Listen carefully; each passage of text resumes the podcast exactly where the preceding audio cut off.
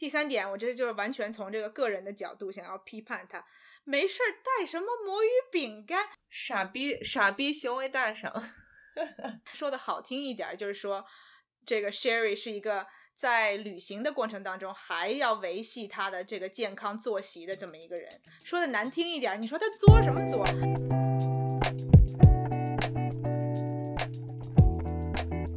作为一个新时代女性。不管你事业多成功，或者生活多幸福，是不是无意间也会冒出“我够好吗”这个疑问？欢迎来到我们的 Podcast，Good Enough，你很好，新手女的幸福指南。希望我们一对太平洋两岸的好友之间亲密的闲聊，能给各位听众带来一点快乐，或者一点启发。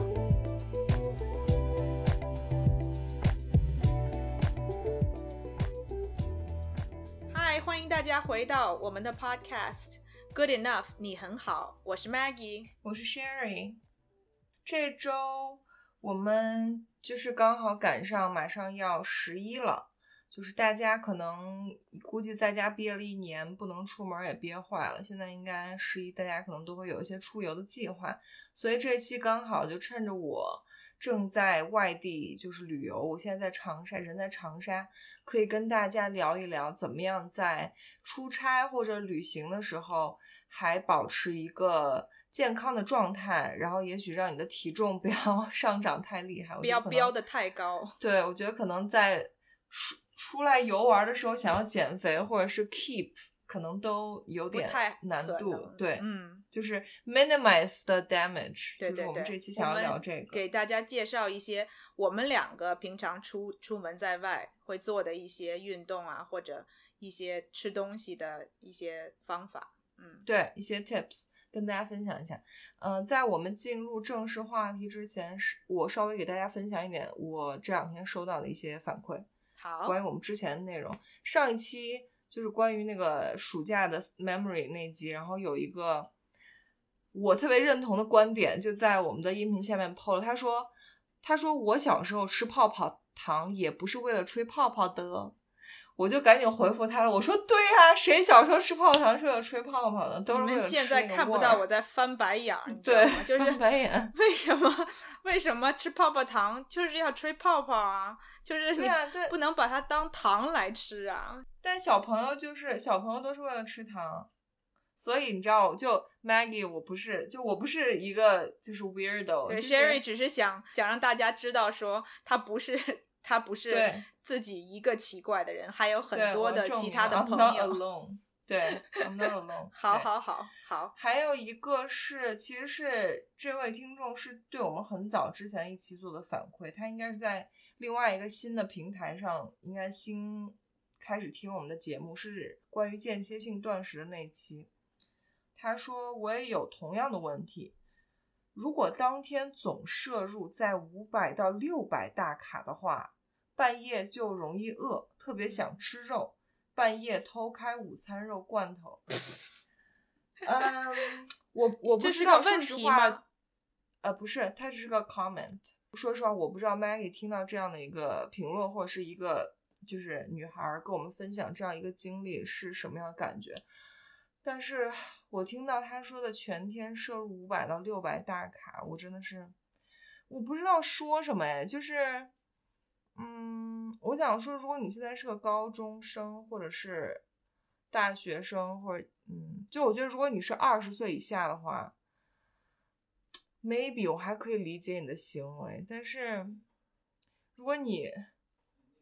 五百到六百大卡，你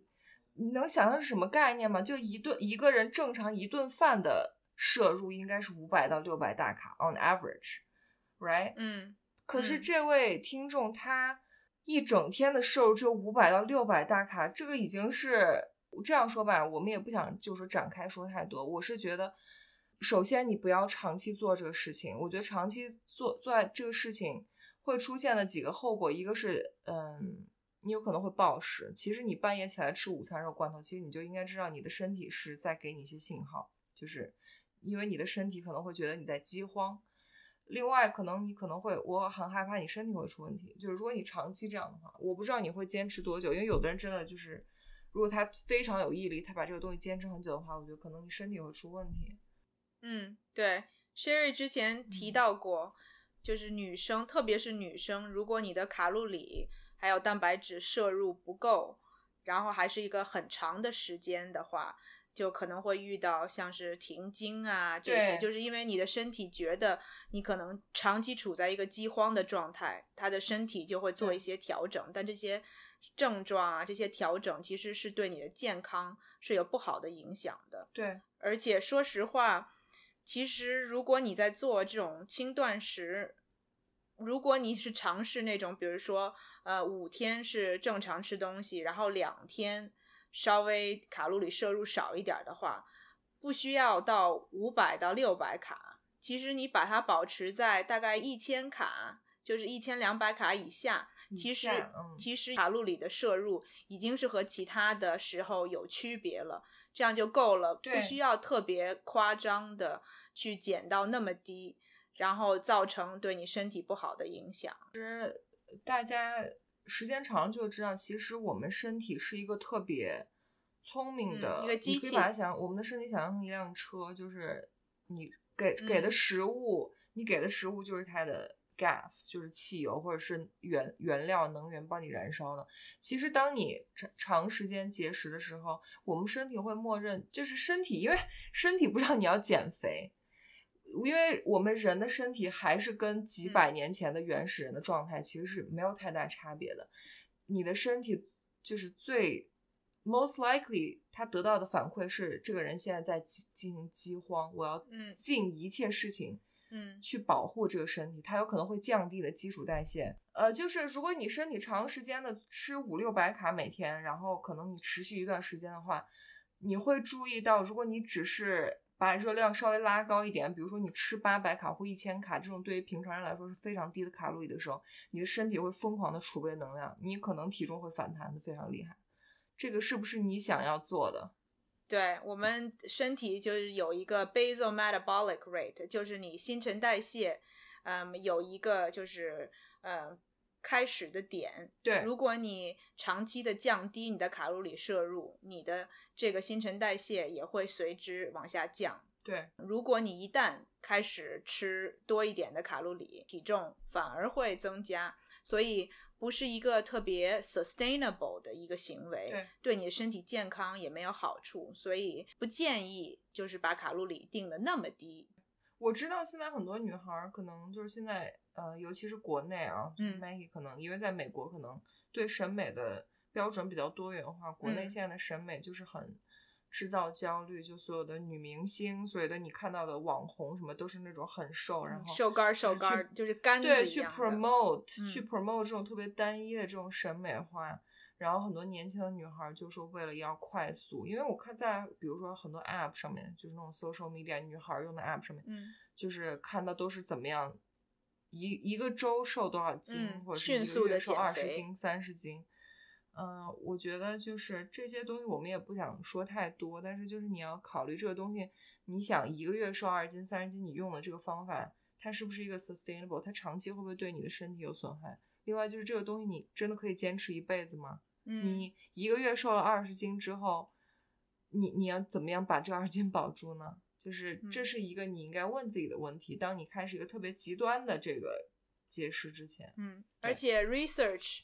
是说，呃，你的体重上下就悠有越多，你越难保持。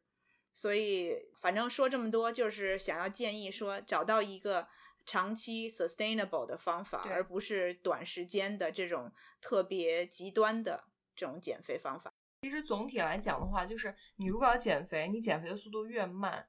那你就越能保住你的成果。你减的越快，其实反弹的可能性就越大。对，没错。好吧，那我们就进入今天的正题。就说实话，这嗯个 comment 念的我有点稍微有点沉重，但是你好激呃动啊！我还是你激动对，但我还是我还是想把这个评论 share 给大家，因为就是我觉得嗯看到还是会对一些听众有帮助，特别是我觉得可能我们比较年轻的听众。对我平时在有一些就是这种所谓的健身啊，或者这种健康的群，其实看到挺多就是这样年轻的女孩儿可能都会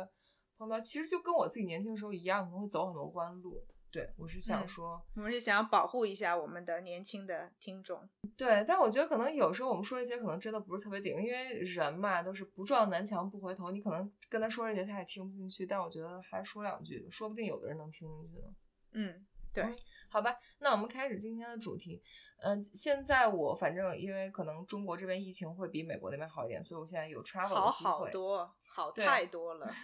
你们不要不要那个叫什么，就是谦 Take 虚 granted。你千万不要谦虚。就是中国的疫情控制的情况，真的比美国这边好太多，所以才能给大家这个到处可以开始旅游的这个机会，对吧？对放长假才能出去走一走，透透气，散散心。对，嗯其实我应该是在呃大概三个月或者两个月之前，我就已经恢复在国内的 travel 了。上一次 travel 哦去的是重庆，真然后这羡慕。两天，对对，但是这两天来长沙，但我还是心里其实还是蛮怨念的，因为不能出国玩儿。你想，今年一整年一次出国旅行的机会都没有，我其实说实话有点有点崩溃。Sherry，我问你，你今年有没有什么取消了的行程？你们有没有有旅行计划，然后被迫取消的？还好，我不是那种，我还蛮庆幸我不是那种提前一年就要 book 一个 trip 的人，所以我嗯。没有什么要呃一定取消的。嗯。但但是疫情最严重的时候，我是春节本来要回家，就回回老家回西安，但嗯。后来应该就是我可能订机票的时候，疫情还是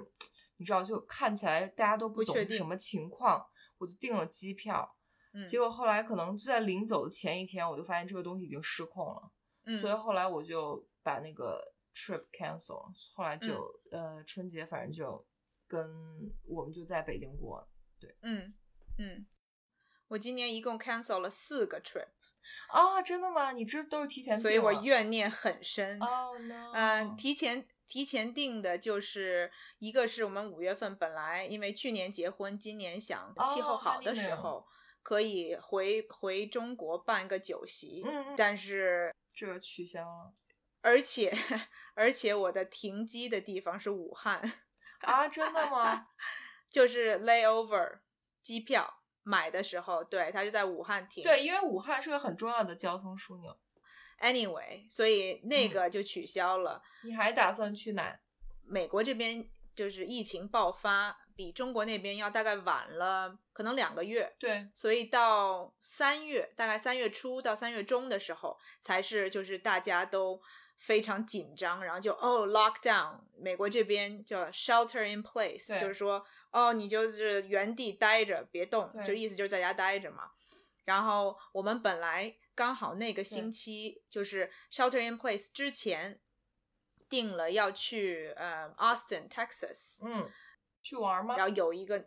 去玩儿，对我们应该是定的星期四要飞，结果那个星期的星期一就是开始有消息说所有的餐馆儿都要停。啊，对，对啊，那我们就想说，那我们是就是去那边是干嘛？就是也没得吃，然后又又不能又不能到外面去，整个就没有意义，嗯所以就取消了。嗯，但是傻傻的我还很天真的认为说，哦，这个事情三月份开始爆发，大概到五月份，五月份怎么着也也结 束了吧？所以我就很乐观的，呃，买了一个去夏威夷的机票，因为我们是五月份的那个就是行程取消了嘛，回中国的行程，所以那个时候刚好机票 on sale，、嗯从加州飞到夏威夷两百块钱 round trip。哦，所以非常便宜，所以我想说，哦，到五月份那个时候应该没问题了。然后我就是很傻很天真的 book 了一个 round trip 机票，结果 of course 去 Hawaii。，对，觉得也也没戏嘛。我不得不说，Maggie 真的是一个特别乐观的人。我觉得就是 你居然会天真的以为这个东西两个月内就会结束，因为我觉得之前就是疫情一爆发，然后我一看到整个就是国际上，你很看到很明显，先是美国，后来欧洲就开始失控了，就是它是一个 global pandemic，、啊就是，欧洲先开始失控，然哦后才是就是像意大利爆发，嗯，对，然后才来美国这边。我一看说，哎，中国，然后就是亚洲很多国家其实都情况控制的挺不错的，可是谁知道就是美国这个地方真的是，哎，差强人意，没办法。对，所以这其实它是个 global 的东西，它是联动的。对，所以近期像如果你不是在中国国内，你想要出国的话，说实话，真没什么戏。我觉得现在全球的人，大家其实出国都没什么，如除非你真的特别要 necessary 的那种 travel，要不我觉得不管是出或者就不怕死，对对你要是不觉得这个是个大事儿，你觉得啊、对染上这个没关系，反正死不了。也现在有很多人，特别是可能年轻、年纪轻一点儿的朋友，嗯就会觉得说，哎，我与其憋在家里头憋得要死，还不如到外头去。哦，他宁愿冒嗯险、对？对对对，其实这种想法其实挺危险。我是觉得这种对别人对自己都不是一个很负责任的行为，没错就是是这样，是这样，是好吧？那我们说回你在长沙之旅，好，anyways，嗯、长沙我觉得是一个，就是我们作为一个 example 来跟大家讲解的一个东西。你先跟大家分享分享你在那边出了啥事儿了？Maggie 特别想让我把就是这种不不愉快的旅途经历跟大家说，就是这样我好乐一嗯乐，想说 哈反正他去了也没玩到什么好。然后又又看这人多傻逼，反正就每次就是我呗。Anyways，就是刚好我们来的那天天气还蛮正常的，所以当天就是，但当天就我是早飞机，我一坐早飞机，我整个人都不好，就是早起毁一天，所以我整个人就是那天我什么都不能做，就是可能中午到酒店之后，我就想在就休息了，对就趴着，就趴着。晚上就有朋友，就刚好有朋友在长沙，然后就请我们去喝酒。嗯，然后当时做的预期可能就是啊，那觉得应该还还能还能玩的不错，因为就是朋友也在，然后大家还说之后可以一块儿去跑步什么的。结果那天晚上喝完酒之后，然后就一切正常，然后第二天从第二天起床开始，然后就整个就开始长沙就开始淅淅沥沥的雨，然后就越下，就听着窗外那个雨点儿，就最开始可能是毛毛雨，现在然后后来就越下越大，现在就是持续了整整两天，豆大的雨滴就打在那个酒店的那个落地窗上面，然后嗯对，昨天就没办法，就待在屋里，然后加班儿，晚上也只能连那个出去吃饭，我们都后来都没敢，因为问了一下朋友说可能下大雨，呃，如果出去晚的话，回来根本打不到车，所以我们就哦只能点外卖这样。然后今天本来的计划也是想要去爬山，岳麓山，挺有名的一个山，不是有一嗯个书院叫岳麓书院吗？不是蛮有名的，就是岳你不要跟我说这个。你不知道看 Sherry 看 Sherry 看着我，然后说岳麓书院，我想说，嗯，没反应，完哎全没有概念。我相信任何一个有文化的人都能听懂我在说什么。对对对对对，咱们听众都是有文化的人，没错没错。对，嗯，嗯，所以就是本来今天要爬山，现在也不知道要干嘛。Maybe 我们嗯，也许去个博物馆或什么的，但是好像博物馆也开门了是吧？应该呃对，早都开了。嗯，但关键就是我们朋友昨天才跟我们说，就是我们来的其实之前长沙就已经一直在下雨了。他说已经哦下了很多天了。哦，就是现在是雨季，或者就是这个气候就是这样，所以你们赶上了，没办法。挺奇怪的，为什么呢挺奇怪的，对啊，现在又不是夏天，我不知道，嗯，所以就运气有点差。嗯但我们跟听众分享的还是说，就是理想状态下，如果你对对对 碰到的是一个正常你的旅游的 destination，你十一出游的地方，它不是一直在下雨，就你可以安排一些户外活动的话，我们就先从运动或者是说怎么样让自己比较 active 的这个这个话题讲，因为饮食可能就比较比较复杂，我们就放在后面讲。我们先简单的说一下怎么样，就是说你在出差或者旅游的时候，先要 stay active。嗯嗯，我觉得分两块儿吧，就是一个当然就是你如果有运动习惯，你还想要坚持的话，那就是你在订酒店的时候一定要订一个有健身房的酒呃酒店。嗯呃，我相信国内一般大概你如果订到四星、五星级都会有还不错的酒呃健身房。嗯对呃，但是健身房这一块儿，就是我是我的观点是，呃，嗯，最好不要牺牲自己出去游玩儿的时间去健嗯身。嗯最好就是比如说像，比如说刚好昨天在下雨啊，或者是如果你的朋友，呃，你的另一半他刚好在加班，或者他这会儿有点事儿，然后你们不能一块儿出去玩的时候，我觉得你可以去健身房。嗯，然后呃一，而且相对来说，一般酒店的健身房也会器械相对比你平时去的健身房会稍微简陋一点。嗯所以我一般会把我的呃 regular 健身的时间会压缩一点，比如说平时如果你健身一个半小时、两个小时，那你可以在酒店你就大概做个一小时，把你基本上该练的肌群稍微刺激一下，拿那嗯个重量稍微刺激一下，我觉得就可以了。我嗯觉得有氧也没有必要说你是在酒店花很多时间做有氧，嗯，然后如果有泳池的话。也可以去，对吧？Maggie 好像刚才也跟我说，她是一个比较喜欢去酒店泳池的人。其实游泳平常游泳的机会不多，起码嗯对我来讲，但是游泳是一个很好的有氧运动，，对，而且嗯，就是 low impact，不会对你身体造成很大的伤害的这种运动。对，它很保护你关节。如果你是比如说膝盖有伤啊什么的，是一个很好的。我最喜欢游泳的一点就是，你可以进那个泳池里头就待五分钟、十分钟，然后你就觉得啊好饿啊，然后你就 ready 去吃东西。这所以你去泳池是为了去吃饭，什么？你根本不是去游泳呢。对啊，对我来讲，游泳就是一个好像你不觉得自己花了很多呃呃时间或者精力，然后在那个泳池里头就泡泡，即使是没怎么游，就待在那泳池里头，过一会儿你就饿了，所以你就觉得哎，真的吗？对啊，我对我来说是这样。你是心理作用吧？不是，而且我也不是一个游泳游特别好的人，就是嗯、呃只会游蛙泳，跟我一样。所以也游不快，然后也游的不好。就是小的时候，我那个被送去那个游泳我也是班，就只教蛙泳，然后喝了好多水，然后最后没淹死，嗯然后就通过了，就是这种程度。所以真的对我来讲，游泳并不能说是一个呃一个很消耗卡路里的事情。它它对我来说就是一个呃有一点儿好玩，但是更多的是可以让我很快就饿了的这么一个活动。对，呃，说实话，确实游泳消耗蛮大。就游泳好像是，尤其我记得我从小就记得，只要一下水游泳，哪怕去那种水上乐园，你都是去一会儿，然后上来就狂饿，你知道吗？就超级饿。对，然后你就可以吃一些零食啊，这种东西，就是这也是游泳的娱乐的一部分，不单只是在水里头，你上来以后，然后就觉得哇塞，就是你知道好饿，然后可以吃好多东西，觉得很开心。游顶多游个十分钟，然后我就休息一下，然后可能再游个五分钟、十分钟，就超不过半个小时我在泳池里头。但是我就嗯觉得啊、我那一天如果我做了这个运动的话，我就 OK 了，我就不需要再胃口大开。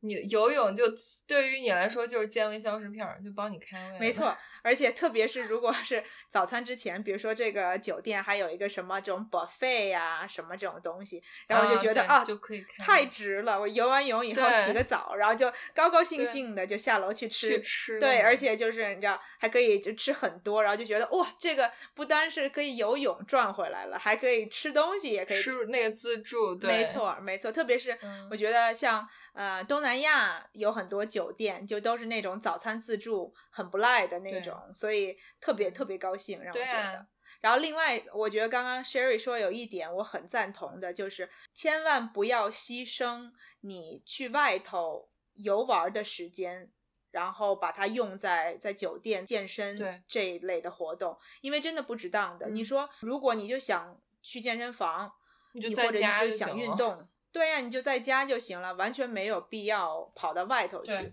所以你如果出去旅游，其实最最重要的一点就是你要去看看那个地方当地的一些特色啊，然后当地的一些嗯特有的这些活动啊，对吧？对。所以不要觉得说强迫症，对，就是那种一定就是每天都一定要做多少小时的运动，然后每天都必须去。其实，呃，还是有很多的其他的活动可以，对嗯，类似于运动这样子，帮你消耗卡路里，然后，嗯，可以帮你保持健康的状态。没错。Sherry，你一般除了在酒店的游泳池和健身房，你还会有什么其他的运动？这就是我刚才想跟大家分享的第二个，就其实你在旅途中你要 stay active，一个就是你去健身房嘛，另外一个其实我更提倡的是，就是你通过在当地去做一些 explore 的这个活动去嗯帮你做消耗。像我现在比较 routine 的一个事情是，我不管去哪里旅游，我都会去爬一个山，嗯，就我都会找当地的一个，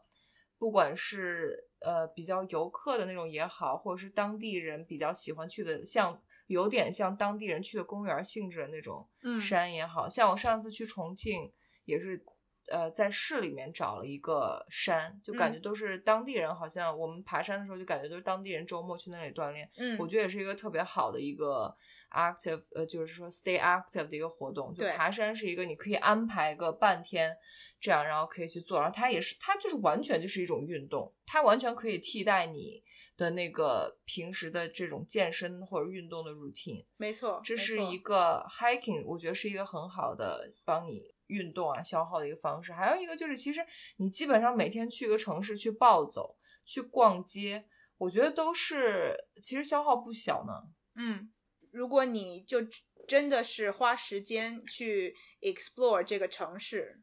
对吧？有其实有很多地方，就是大城市都会肯定有步行街。你如果就是去那边走一走、看一看，不知不觉的你也会，一个是花一些时间，然后也会消耗一些卡路里。嗯另外，我觉得，嗯，虽然说我是一个不爱跑步的人，但是如果在环境好的地方，特别是我觉得空气清新的地方，我通常都会起码挑一天，会在酒店附近，嗯，出去跑一会儿步。然后这个也是顺便嗯了解这个城市的一个方法。我比较喜欢早上，就是特别早，因为我通常是一个起床比较早的人，所嗯以我大概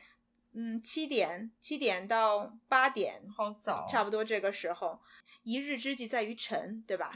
所以你这句话是对我说的呗？因为 Maggie 知道我是一个早上根本起不来的人。他是个夜猫子。但嗯是嗯我觉得早上是一个最最好的时候，对吧？一个是温度上面合适，然后另外一个早上这个城市有它自己的一面。整个城市还还没起床的时候，会有就是像包括老人家呀，或者一些小商贩啊。对我特别喜欢就是什么嗯早市啊，或者在那个街上会有一些小商贩卖早点啊这种东西。我觉得这种大城嗯市，如果你是在那个人多比较多的地方的话，你出去跑一跑或者走一走，都会可以看到这个城市不一样的一面。我特别赞同 Maggie 说，我平时也是一个我完全不喜欢跑步的一个人，我跑步也很弱。但是虽然我不是一个 early bird，就虽然我不是一个喜欢早起的人，但是你说的经历这些，你说的这些经历我都有。嗯，因为只要我去欧洲，我起的一定会很早？对，你就是时差吧？对，因为时差，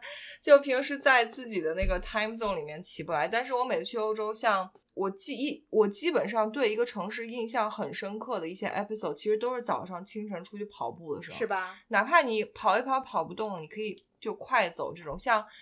我记得很清楚，像巴黎啊，清晨的巴黎，可能早上六七点，尤其像欧洲人又特别懒，他们早上都不起床，嗯你在巴黎街头跑一跑步，就是看到的都是，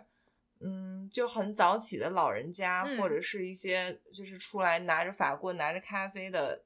可能也也许是要去加班的年轻人，就是这种，或者是好像带小孩的，一般都还没出来。嗯像我印象还很深刻的去，呃，维也纳，嗯那个奥地利维也纳的那个城市中间有个公园儿，就嗯是我当时住的离那也很近，就很一大早去那里，就是早上进，就是你可以就感觉到鸟语花香的感觉，就是只有鸟在那在那 chirp，而且很安静。对，只有鸟在那 chirp chirp，然后有一些晨练，就也是跑步的这种当地人啊什么。嗯，就你真的嗯会觉得自己融入当地，因为我觉得早上跑步是一个很 local 的事情，没错，没错。就是你那一瞬间就觉得自己不是游客了，就搞、嗯感觉好像自己真的是当地，因为你跑个步，然后你就可以去买咖啡，就你知道在欧洲就是你一定要在当地喝那种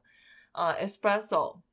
就跑个步，然后去喝个咖啡，跟当地人一块儿吃个早饭，我觉得真的就是一个特别就可以自己骗自己说，哦，你看，对就根本就是个 local 嘛，就是这样。对对对对对，我觉得真的感觉特别好。如果听众还有就是，比如你每次出国的时候还没有这样的体验或机会，我觉得这是一个我特别推荐的活动，就是嗯早起去跑步。没错，就如果你跟，尤其如果你跟我一样早上起不来的话，就是刚好在有时差的地方，是你人生唯一可以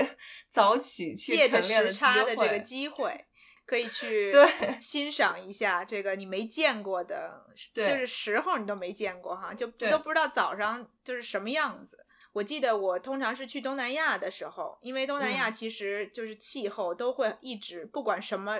不管是什么季都很潮湿很热，嗯所以只有在早上你才能相对来说比较舒服的到外头去，嗯，去呼吸一下新鲜空气，然后待在室外不会让你觉得太难受。所以我记得我有一年是去曼谷，那个时候住的酒店不是在那种特别市中心、特别繁华的地方，就是一个挺偏僻的一个地方，所以就是一个很普通的 neighborhood。因为我比较早起，然后我跟我一块儿 travel 的这些人还没起来，所以想说也别浪费时间，就出去转一转，就出去跑跑步。嗯，我看到的就是，嗯，曼谷的这个小的 neighborhood 非常零零星星的有人，有很多呃卖早点啊，对然后卖吃的的，就是这些人，而且就在就是在路边儿上嘛，然后我也。不懂他们的语言，我也听不懂他们在说什么，我不知道他们在卖什么，所以我就是往就是一个方向跑，然后就是一边看，哎，这有什么好吃的，或者什么东西，就好奇可以的东西规划一下自己的对对对吃的。Exactly，然后我回来的时候，我再买，然后可以给他带回酒店，这样。对，而且我记得很清楚，就有一个是，它就装在一个特别小的塑料盒里头，它是那个 tapioca tapioca ball，、嗯我不知道 tapioca 中文叫什么，就是有点像珍珠奶茶里面那个珍珠。对，就是嗯珍珠的那个原料，然后在外头就有点像那个日本那个 mochi 那样子、那种感觉，然后里头带馅儿的，嗯但是就我完全不知道它那里头是什么馅儿，嗯我就看那个一小盒，我就觉得哎还不赖，应该不会难吃吧，对然后我就买了一盒，还有就是那个就是 Thai iced tea，一般在泰国它都是一有一个那种小车。然嗯后那个在那个车上头，它就有它的茶呀什么的不同的东西放那个小车上头。然后我还想说，哇，第一次喝这种正宗的 Thai tea，我靠，那 Thai tea 就是正宗 Thai tea，真没法喝，太甜好甜，好甜，好甜，真的喝东西都超甜，他们那个越南咖啡也超甜。无敌甜，你知道吗？就是我知道，我就想说，天呐，这个咋喝？你你觉得，你知道，大家都说哦，美国人不健康，喜欢垃圾食品，喝汽水什么这个那个。可是他那个 Thai tea 可比那个可乐什么的甜多，都对甜到齁那种感觉，你知道。然后买回来那个吃的那个那个，就刚刚说那个 tapioca 里头，嗯我一开始以为它是放的甜的东西，就像中国人吃那种点心，它是，呃，是花生碎花生。哦但是它那花生是又甜又咸，就是那花生可能是咸的，然后它里头又放了一些糖，那也很特别。啊是很特别，对吧？然后它旁边还给你配了那种泰国那种小辣椒，嗯，叫 Bird's Eye。花生配辣椒。嗯，它是那个外头就是软软黏黏的，然后里头是花生碎和糖，哦然后呢是一个就是生的辣椒，我也不知道泰国人怎么吃。我一般我就看见啊我就看见它那盒里头有，我就想说那应该是吃一个这个球球，然后再配一个辣椒吧，我就那么吃。可是你一吃，你还真就觉得很好吃很好吃，就是这嗯个搭配，就如果你喜欢吃辣的话，就真的是一种完全不同，你原来没有吃过的这个风味。对，听起来真的是暗黑料理。就是暗黑，是因为其实估计人家，如果你能够听懂人家说的是什么，你就知道这是什么东西。但是你知道语言沟通不了，所以我就买回来试一试。其实我觉得这个也是旅行的一部分，对吧？可能不一定你到一个地方，什么功课都做到特别的细节，对也有很多东西是不能预料到的。或者很多东西不是你计划之中的，这都是让你的之后呃旅行的 memory 会让你记得很清楚的地方。Maggie 说这一点我特别认同，就是尤其是你早上出去跑步，如尤其是你如果可以碰到当地的这种小的市场啊，或者是当地人去的一些 cafe 或什么，你就会发现你可以找到一些游客根本找不到的，嗯就你就可以看当地人，哎，他们都在这家买法棍，或者他们都在这家买咖啡，对对对，那你进去绝对就没错了。这基本上也就是只有呃清晨早上你才可以碰到这样的，因为基本上白天了之后，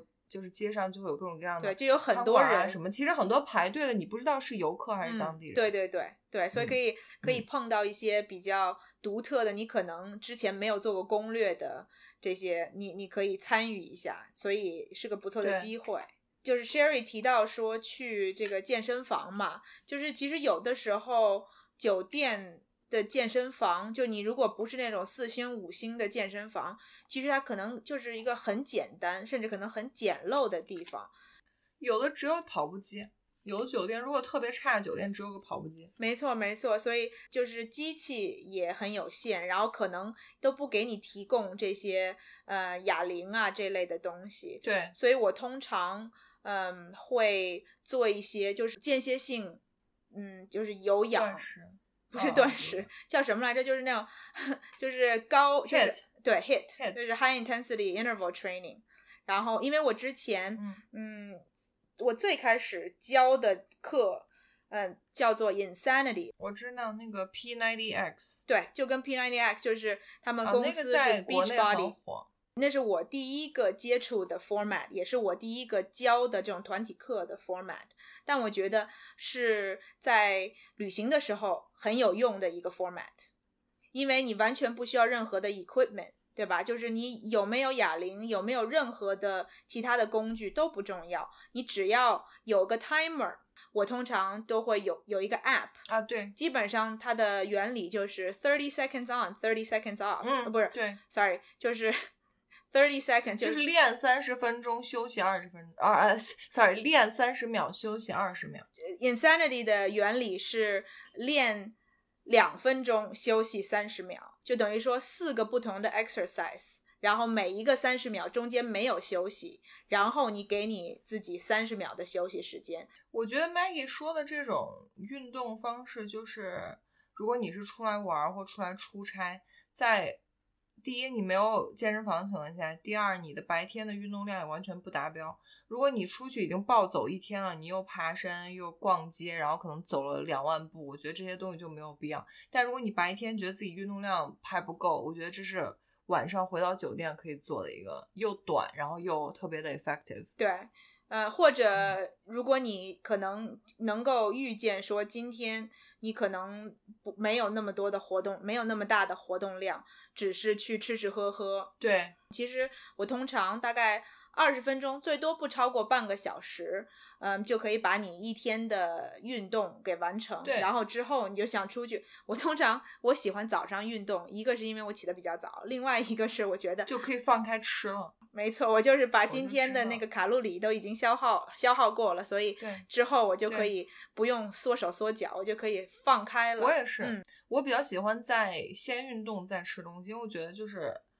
如果你吃的很饱，full stomach，就是我反正我这个人就没有什么动力运动了，我可能就直接瘫床上。而且，除非你是一个有晚上运动的，嗯、习惯的人，嗯，对，呃，因为一个是，呃，你特别是如果你出来，你出来旅行，就是你如果真的在外头，就是不管你做什么事儿待一天的话，你到晚上真的就很疲惫了。对，就不会再有真的有精神去想要说运动，所以你的运动质量肯定也不高。另外一个就是，其实，在离睡觉之前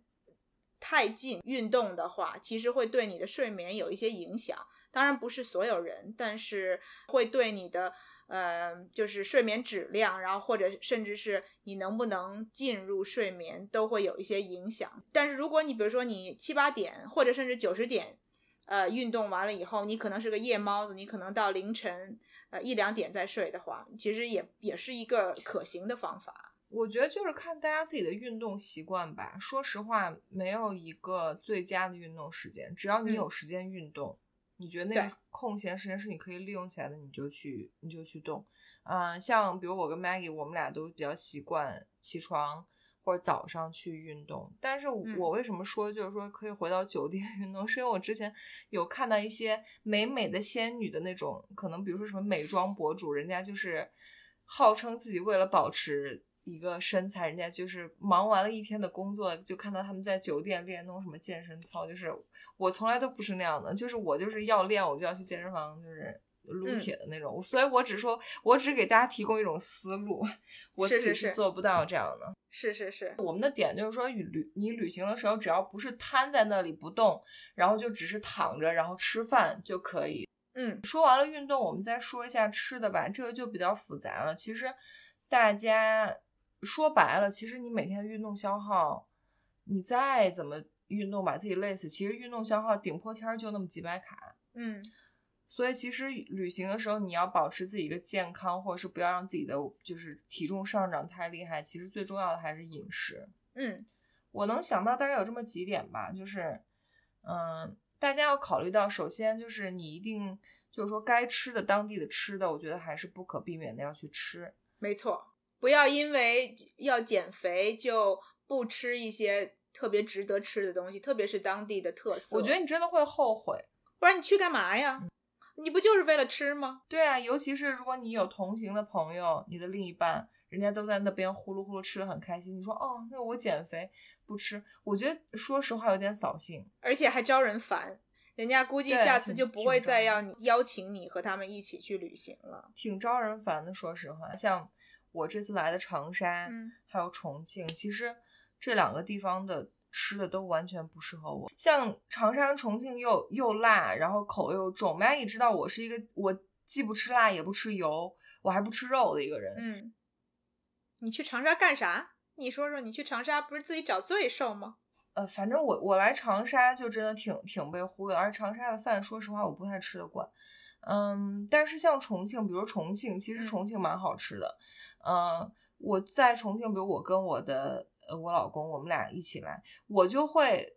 放下我平时的一些所谓的健康的标准，或者是牺牲我一些平时吃不了辣的这个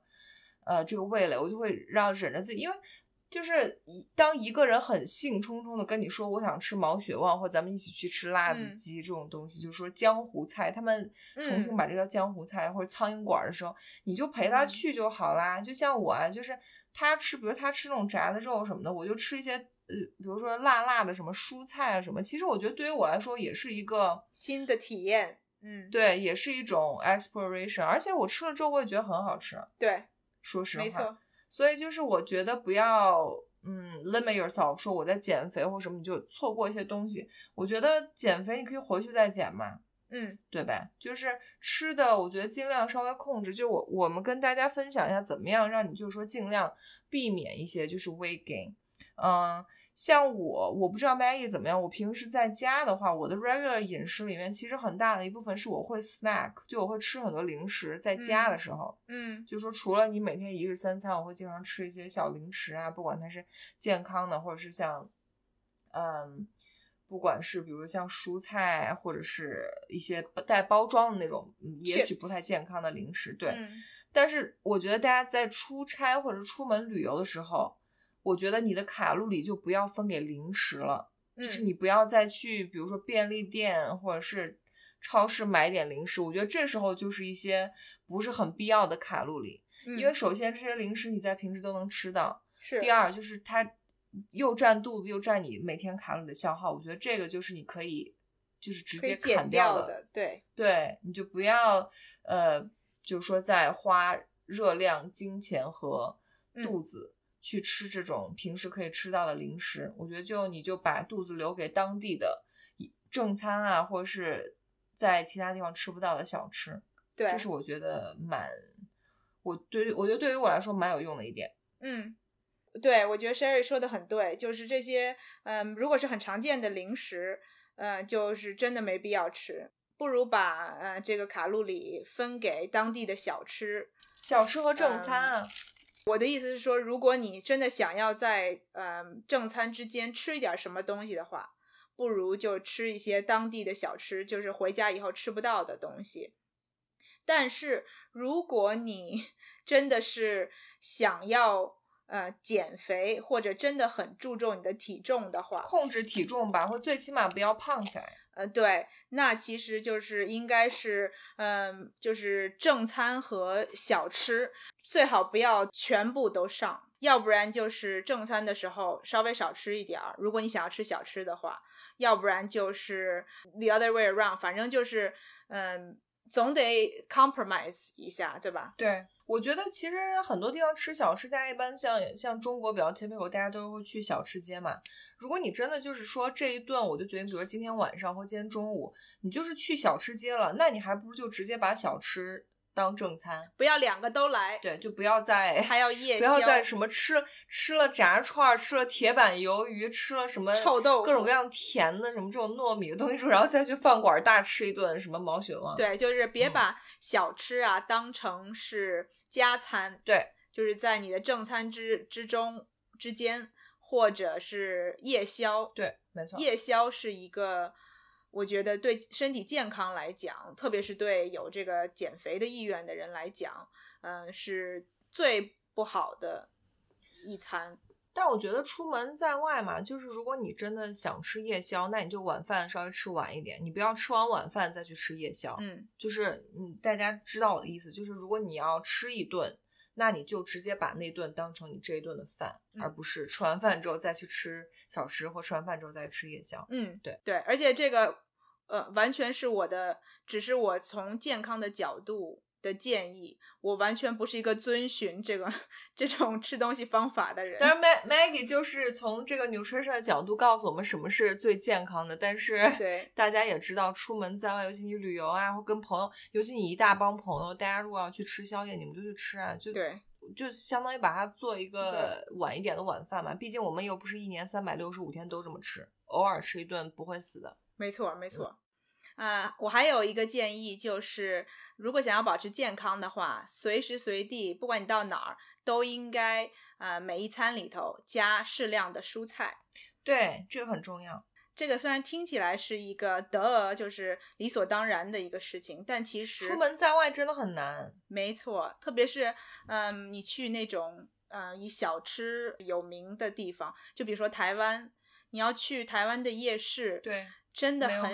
很少会有蔬菜，可能就是那个藕蛙煎里面的葱一点点生菜还是对几根几根生菜，然后再来点对葱末，这就是你的嗯蔬菜。特别是这种以小吃闻名的地方，你不是那么容易就能够找到蔬菜的，所以你嗯就真的需要呃花功夫找蔬菜吃。对，如果你在夜每顿在夜市吃不能够加入蔬菜的话，那你就要嗯、计划一下，比如说去一个餐馆儿有一些烫青菜，而且嗯、不管你去什么地方，就是不管什么国家，都会有一些他们那个当地比较拿手的蔬菜。也不影响你去吃其他的美食，也可以，呃、你把它包括进你的这个行程里头。所以，嗯、加入适当的蔬菜，也可以帮助我们控制嗯我们的、一个是吃东西的量，另外一个就是卡路里的摄入。这点我之后会有一些更多的 tips 给大家，但这点我是蛮认同，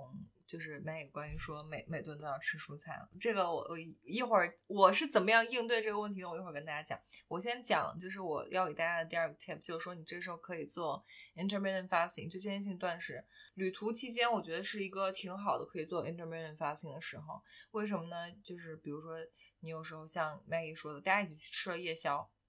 或者是你晚饭吃的有点晚。那你这时候本来就是可能消化就是可能比较 slow，、嗯。然后你可能第二天也不是食欲那么好，嗯。那你刚好就第二天早上你就喝一杯咖啡或喝一杯茶，嗯。就作为你的早饭或者是早午饭这样，然后你午午饭可以晚一点吃，嗯这样刚好就可以让你的身体，一个是让你的身体有一个休息的机会，让你的嗯消化一下。消化系统也就是稍微 active 一点。然后你比如说你这时候你出去，呃，跑个十几二十分钟，或你稍微就是运动一下，这时候其实就可以完全可以帮你把之前所谓的这种多余的卡路里消耗掉。嗯我觉得这是一个蛮好的做 intermittent fasting 的机会。嗯包括有时候在飞机上也是，就是如果你刚好在路上，如果你早班机什么的，你就那顿飞机餐我一般就不吃了，就是对对对那就是我 intermittent fasting 的一部分。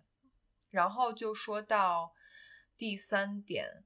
嗯，就是我出门旅行还是会带一些东西。其实旅途中，我个人的经验，你最缺的东西是两样，一个是蔬菜，就是这个绿色的纤维啊，或者是维生素。第二点，你最容易缺的是什么？是蛋白质。因为基本上 你不管去任何一个国家、任何一个地区，所有的小吃或者外食，最不缺的就是碳水和油。像你在中国，你吃的小吃基本上都是呃面食、米食，很多这种，对吧？然后炸的东西，油很重的东西，所以我觉得油跟碳水基本上是完全不缺的。所以我基本上出门会带什么？我基本上出门会有一个类似于一个小的一个旅行带一些我所谓的。对，就是但里面都放的是吃的，我不太带什么维生素这类东西，我我不是一个特别喜欢吃 supplement 的人，但我一定会带的一个是日本的那个大麦青汁，就是我早上会喝一个那个作作为绿色蔬菜一点点补充，这一点就是因为我我不太吃早饭，但是像比如说我老公他是一个喜欢在酒店吃早饭的人，其实另外一个如果你蔬菜吃不够的 tip 是你可以早饭。在酒店吃那个 buffet 的时候，其实可以多补充一点蔬菜，因为嗯其实早餐如果你吃早餐的话，那一顿是比较可控的，你可以多吃一点，因为酒店的 buffet 都有那个蔬菜跟沙拉，你可以把今嗯天，比如说最起码你可以把半天或大半天的量蔬菜的量都吃够。这是，但我因为不吃那个，所以我就会用一个青汁去代替。然后我有时候还会带就是蛋白粉或者是蛋白。我现在带蛋白粉比较多，因为大家知道我吃素嘛，我就是呃肉食吃的比较少，肉食比较少就导致我尤其出门在外的时候会比较不太容易吃够蛋白质，呃，所以我就会带一些蛋白粉，像我一般都带纯素的蛋白粉，也是对我消化系统比较简单。我以前很喜欢带蛋白棒，但是我最近几个月有发现蛋白棒好像对我的，我最近有在感受我的身体，好像蛋白棒对我的，嗯。我觉得蛋白的棒会影响我的，你是说就 protein bars 是吗？，对，对，我会发现里面加了很多甜味剂和各种各样的东西，其实它可能对你的，不管是你的减重或者是你的消化系统，其实我觉得都不是最好的，所以我反而会选一点成分比较简单的蛋白粉。嗯对但是我觉得蛋白饭也是一个很好的选择，因为它比较方便，你不用水冲，你直接拿起来包装拆开就可以吃。嗯我觉得这是旅途中补充蛋白质一个比较好的点。当然，我还会带一点，就是像什么魔芋饼干这种，就是那种，嗯，我不知道 Maggie 知不知道魔芋饼干是什么，他就一直在摇头，就是他肯定很鄙视我这种。但是我有时候就是很饿的时候，我想要吃一点呃充饥的东西，但是我又不想吃很 garbage 嗯 food。可能你这时候身边没有一个正餐的选择，或者有健康的选择，我就吃一个，因为魔芋比较吸水嘛，嗯它就是会有饱足感。呃，稍微对稍微填一下肚子，然后顶顶到你正餐的时候，嗯这是我应该最近出门都会带的几样东西。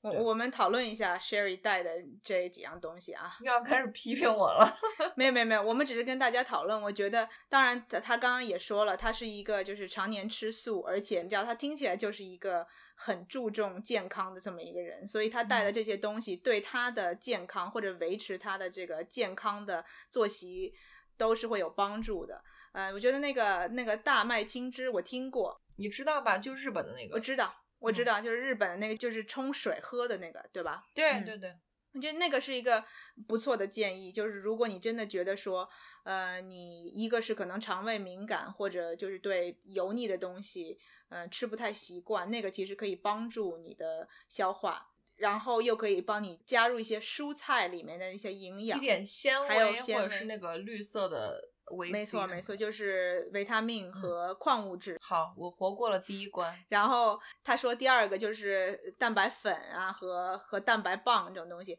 他刚刚说的有一点，呃，我同意，就是蛋白棒就是 protein bar，有的时候会对消化系统造成一些负担。因为蛋白棒就看你是什么牌子啊，这些都有关系，或者是什么，嗯比如动物蛋白啊，还是植物蛋白，嗯，但是总体来讲的话，跟呃 protein powder 就是液体的蛋白相比的话，蛋白棒呃本身就是 very dense，而且它是 highly processed，一个是对它就是一个经过了很多加工的，然后嗯。而且它吃起来得好吃。所以它会加入一些像 Sherry 说的这些糖类的东西啊，或者这些什么，或让或让它味道变好的东西，通常不是很天然的，通常都是经过高加工的东西。对，然后另外一个就是它非常的呃扎实，呃有一些特别是呃消化不太好的人，如果你吃那个长期吃那个，呃会对你的呃肠胃其实会造成阻塞。对，我分享一个，我有一个病人，嗯他就是因为糖尿病啊还是什么的，这个消化系统就是会变慢，糖尿病，呃，病人会有时候有有这个问题。然后他之前因为他的嗯蛋白一直不达标，所以我们在呃他来做化疗的时候，化疗在做呃透析的时候，治疗。对，就是他他来 clinic 做透析，他们会一个星期来三次，所以我们每一次就给他一个这个蛋白棒给他吃，嗯结果他吃了大概几个月，然后就被送到医院去了。哦，然后就是，他就说他肚子一直很疼，然后很胀，然后没办法噗噗，没办法便便，啊，就是 bloating。他就被送去医院，然后结果他要手术把他就是那个蛋白那个，当然我觉得不只是那个蛋白棒那个东西啊，还可能有一些他其他吃的东西，然后就全部都在他的那个大肠里头囤积，所以他们要哇消化做手不了，术，排不出去。排不出去，然后就 Oh 堵住，然后所以整个人就是那种感觉肚子很胀，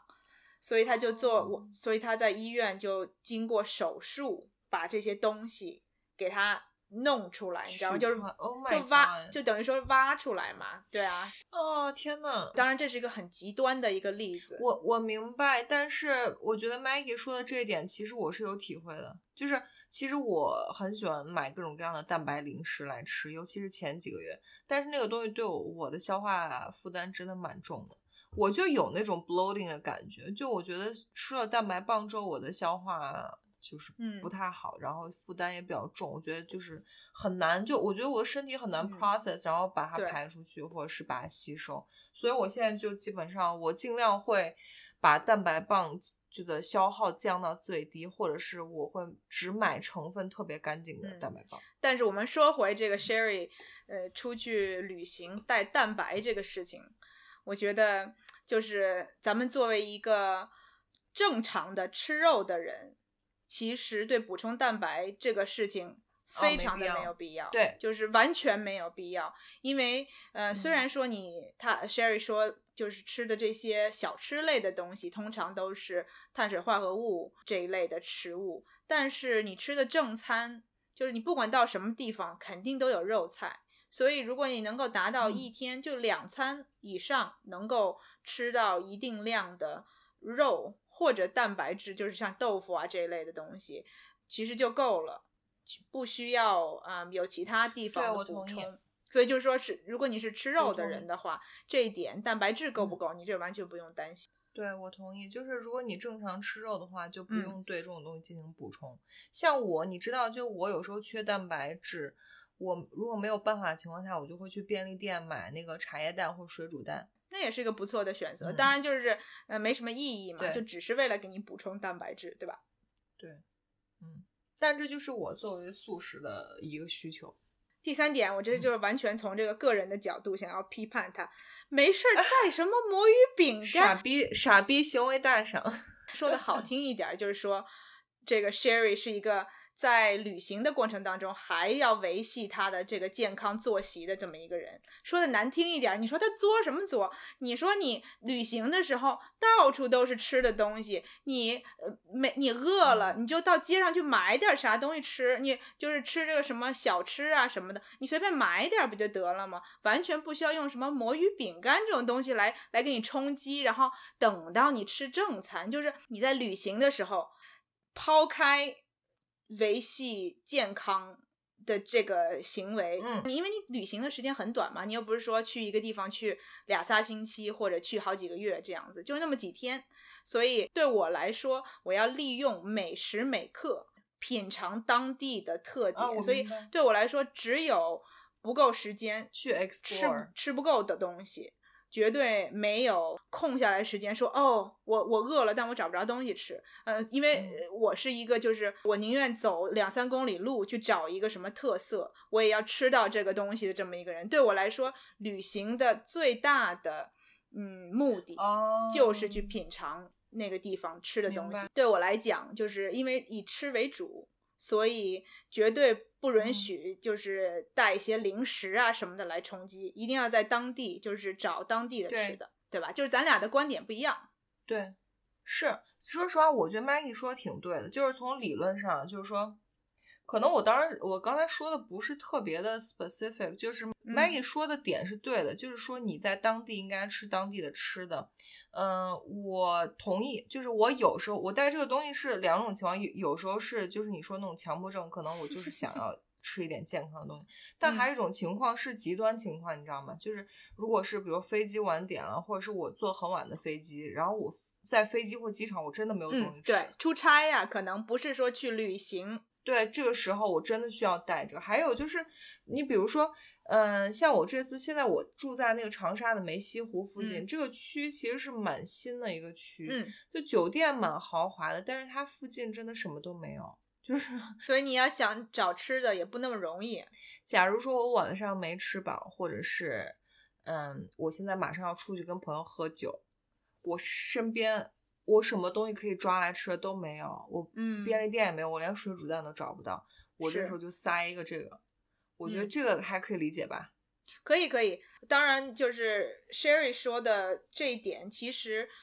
呃，也不是对我们不是没有帮助，因为从从我个人角度来讲，我是一个饿的时候就脾气很暴躁的人。就英嗯文有一个、一个 term 叫做 hangry，, Hangry，就是说你饿的时候你就变得 angry，就叫 hangry，right？、嗯所以，嗯，其实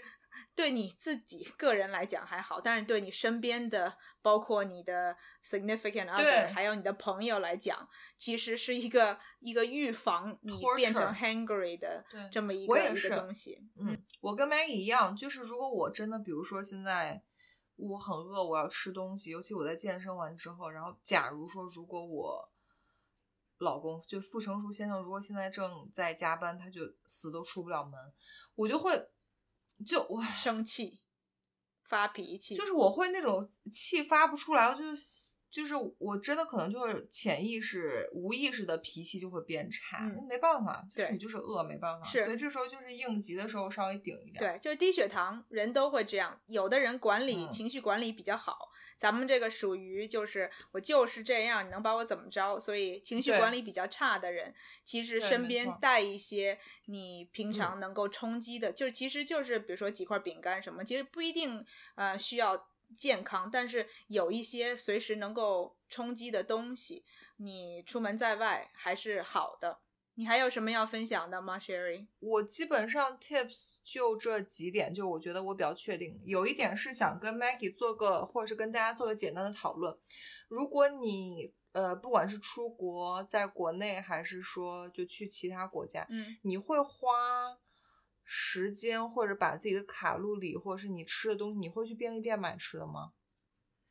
嗯，嗯，就我说的是，比如说，如果你假如说你去东南亚的便利店可以买一些自己平时吃不到的东西，你会去买吗？还是说你会尽量在饭馆和小吃街去吃？嗯，我我会，我基本上从来不会因为饿肚子这个事情，就是在旅行当中不会出嗯现饿肚子这个事情，因为我对呀、那你走两公里都要去找吃的，你肯定不会饿啊。而且通常我都会提前计划好，比如说像你说的，呃，东南亚，比如说 Seven Eleven 或其他便利店会有一些你吃不到的零食什么的，我会，我一点是我会提前计划好，嗯，去买这些东西，然后嗯带回 hotel，、嗯这样，而且我是当当做加餐，就比如说 两餐之间，我想说，哦，刚刚买的嗯一些这些特殊的东西还没有吃过，或者就是当夜宵这样子。呃，另外一个，我其实给大家的一个建议，可能跟就是健康饮食没有什么太大关系，就是出门在外有一点特别特别实用的 tip，就是如果你想要去找那种特殊的当地的吃的东西，或者给嗯、家人或朋友买礼物，哦一，定带东西。一定要去逛当地的那种大超市，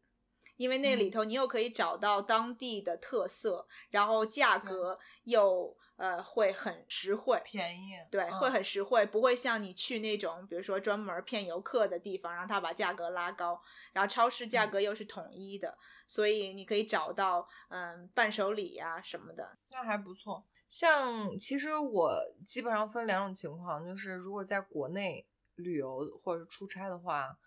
嗯、我基本上去便利店，我不太会买零食。就像我第一点跟大家说的，你不要就是尽量避免吃你平时可以吃到的东西，去去嗯消耗你的，就是占用你的卡路里。同意，我最多就是说去买个水煮蛋，或者是买买个嗯呃水，或者是你如果真的蔬菜不够，你在便利店买一个小黄瓜或小西红柿这样。但是如果出国，比如说尤其去日本这种便利店文化非常发达的国家，我基本上我觉得我可以一天三顿都吃便利店，你让我不下饭馆儿都可以，我就是要吃便利店。对，而且便利店里头有很多很多种多样的东西，根本就吃不完。对，因为便利店为什么？尤其如果嗯，大家以后有去日本或去过日本人都会知道，就是呃，日本的便利店，一个是你可以吃就是热食嘛，就是它本来就有各种各样的饭啊，然后这种错肉啊，就这种小吃，你是可以直接当饭吃的，而且选择超级多，也很健康。嗯另外一个就是。呃，它有各种各样的零食，嗯，这时候你为什么要先去便利店吃零食呢？因为嗯你要知道哪个好吃，你才可以大大规模、大批量的采购回家。嗯，有道理。对我都是在便利店，就是细细挑选，基本上把每排这样都逛得很细，然后看哪个我可能会爱吃，我就先买回去，先尝一点。如果这个好嗯不同的口味啊，或者不同的种类对的对我就走之前去大超市或什么，然后就十包八包采购回去，因为你知道你很喜欢没。错没错，确实这个也是一个好的 tips，对，就是先去品尝那种 individual，、嗯然后尝试一下，知道是自己爱吃的，再去大量的采购，然后带回去给朋友。因为很多时候你吃当地的小吃啊，或者是这种就是嗯现做的吃的，其实你是没有办法带回家的嘛。但是带不走，对呀、所以有时候就这种东西，大家为什么就是说出去旅行会胖，或者是会那什么，就是因为你当当下觉得就是回去就没得吃了，那就嗯多嗯尝一点嘛。然后，但是零食这种东西，就是如果你在国外可以碰到一些不太嗯一样的，我觉得你可以在当地的时候先尝一点。如果你真的喜欢的话，你把它带回家吃，然后不要消耗你当天特别多的卡路里，这样。对，而且还可以一边怀念一下你的这个 trip。对对对对对对对，就可以带嗯回一些纪念的东西。说到这个话，其实我觉得像 Maggie 说，大家出门都会想要 explore 当地的吃的，你肯定会尽量吃更多的吃当地的吃的。但是我觉得，如果你想要保持体重或者保持健康的话，我觉得 portion control 很重要，就是你要控制好量。嗯，我记得好像是有人说过，类似于你吃一样东西，呃比如说前三口它都是很好吃，但你如果吃到第十口、第二十口、第三十口，可能你那个 enjoyment 就真的低了很多。嗯，就你对那个食物本身的，呃，这个呃能够欣赏或者是能够品尝到它有多好吃的这个程度。嗯所以我觉得，如果你想要稍微控制一下的话，我觉得可能你可以吃更多的 variety。嗯，但是嗯不要一样东西，比如说一碗面，你吃两碗有必要吗？我觉得可能没有必要。他是从一个又是从一个瘦子的角度，就是一个吃东西不多的角度。不过我觉得，嗯，Sherry 说的也有道理。嗯，如果你是跟另外一个人一起旅行，或者有很多的朋友一起的话，其实可以点很多不同的菜。对，即使是比如说只只是我出去旅行，然后是我跟我老公，我们两个即使点两样东西，比如说两两两碗面，但是两碗面肯定我们两个点的是不一样的面。然后比如说就是日本的拉面，会点不同的口味，嗯、然后上面可能有不同的肉或不同 topping，然后我们俩会一人吃一半儿，对然后在当中交换，这样你就不用点两个。对，这种其实是旅途中挺，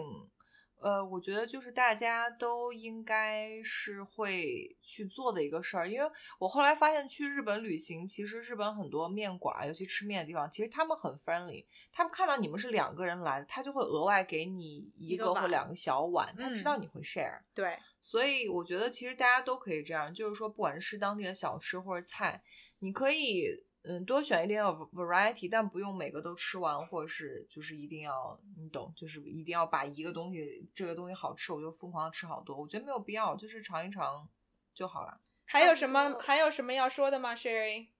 嗯，我能想到 tips 就这样了，你还有补充的吗？嗯，我觉得我们说的，反正从运动啊，还有吃来讲，都跟大家分享了一下。一个是我们自己的亲身经历，另外一个就是从健康角度来讲，嗯，能够帮助大家在旅行的时候能够尽量的控制体重，然后保嗯持健康的这么嗯一些方法。哦，最后这样吧，我最后再补充一点，也是用我又是一个失败的经历跟大家结束这集的 episode。好，嗯，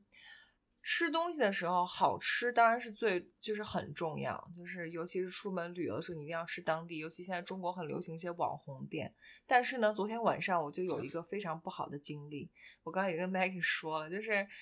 呃，我们昨天晚上因为在下雨，所以在酒店点了外卖。而且你知道，我选的那家外卖馆子是在大众点评上有三万多条点评。我们不，我们不把他们名字说出来，对吧？我们不说不说明，其实要说也可以，反正也不是一个什么好的经历，就反正就是很网红店。我我在点评上看到都是大家都说去网红店打卡的一个店，所以我就很自然的很相信他们，我觉得不会出什么大的问题。嗯，结果好死不死，我们就点了那家，应该是吃那个长沙的口味虾和麻辣小龙虾的。OK，当然这个东西可能就是我们点了可能不少，然后。我男朋友吃的比较多，我吃的就是蔬菜类比较多，嗯，但都是辣的。我跟你讲，长沙真的辣，就是那个辣，它跟四川、重庆那个辣还不一样，它真的就是干辣，就是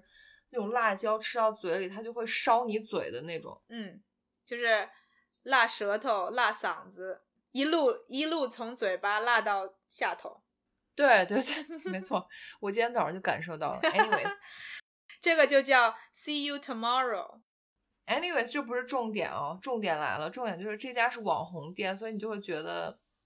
应该不会有什么问题，一定会好吃。我觉得吃的时候好像没什么大问题，我唯一的感觉就是真的好辣，这是我吃这家店唯一的感觉，真的好辣。但是吃完还不到三十分钟，我就开始肚子痛。嗯，然后应该我老公也有肚子一些不舒服，所以就大概昨天晚上跑厕所跑了好几次。后来我在那个点评上，我又仔细看了一下，应该很多人都有这样的类似的经历，所以我想跟大家通过我这个经历，我想跟大家说的一点是什么？出门在外，好吃当然是重要，但是一定要注意一下食食物卫生，嗯，就是尽量不要要避免吃到，就是说如果万一有问题，万一因为我在点评里还看到有人真的就直接去医院了，就是哦这么严重。对，就食物中毒去医院，然后还发烧，有测他有测那个血红蛋白，他可能发炎了，就是比较严重，很严重。我觉得可能我俩吃，呃，呃反反应不是很大，因为我们没有吃的特别多。但是我觉得这一点是大家一定要注意的一点。也许，嗯，出门在大家十一出门的时候备一点胃药，如果你要去一个很辣的地方，或者是你知道很重口味、很油的地方，我觉得备点胃药，肠胃用药。肠胃药，嗯嗯。这个是一个很实用的 tip，我觉得挺重要的，所以这就是我最后对大家的一点提醒。这已经跟你的体重啊什么这种东西无关了，是你保护你生命安全跟那个对出门在外的身体健康，对，一定要注意这一点。嗯嗯，好，那我们就在 Sherry 惨痛的经历当中愉快的结束我们今天的这个 episode 吧。As always，每集都在我惨痛的经历中结束这一集的 podcast。好吧，那我们就下个星期见。对，下个星期我们会有呃一个神秘嘉宾来，大家可以期待一下。See you next time。好，下周见，大家拜拜拜。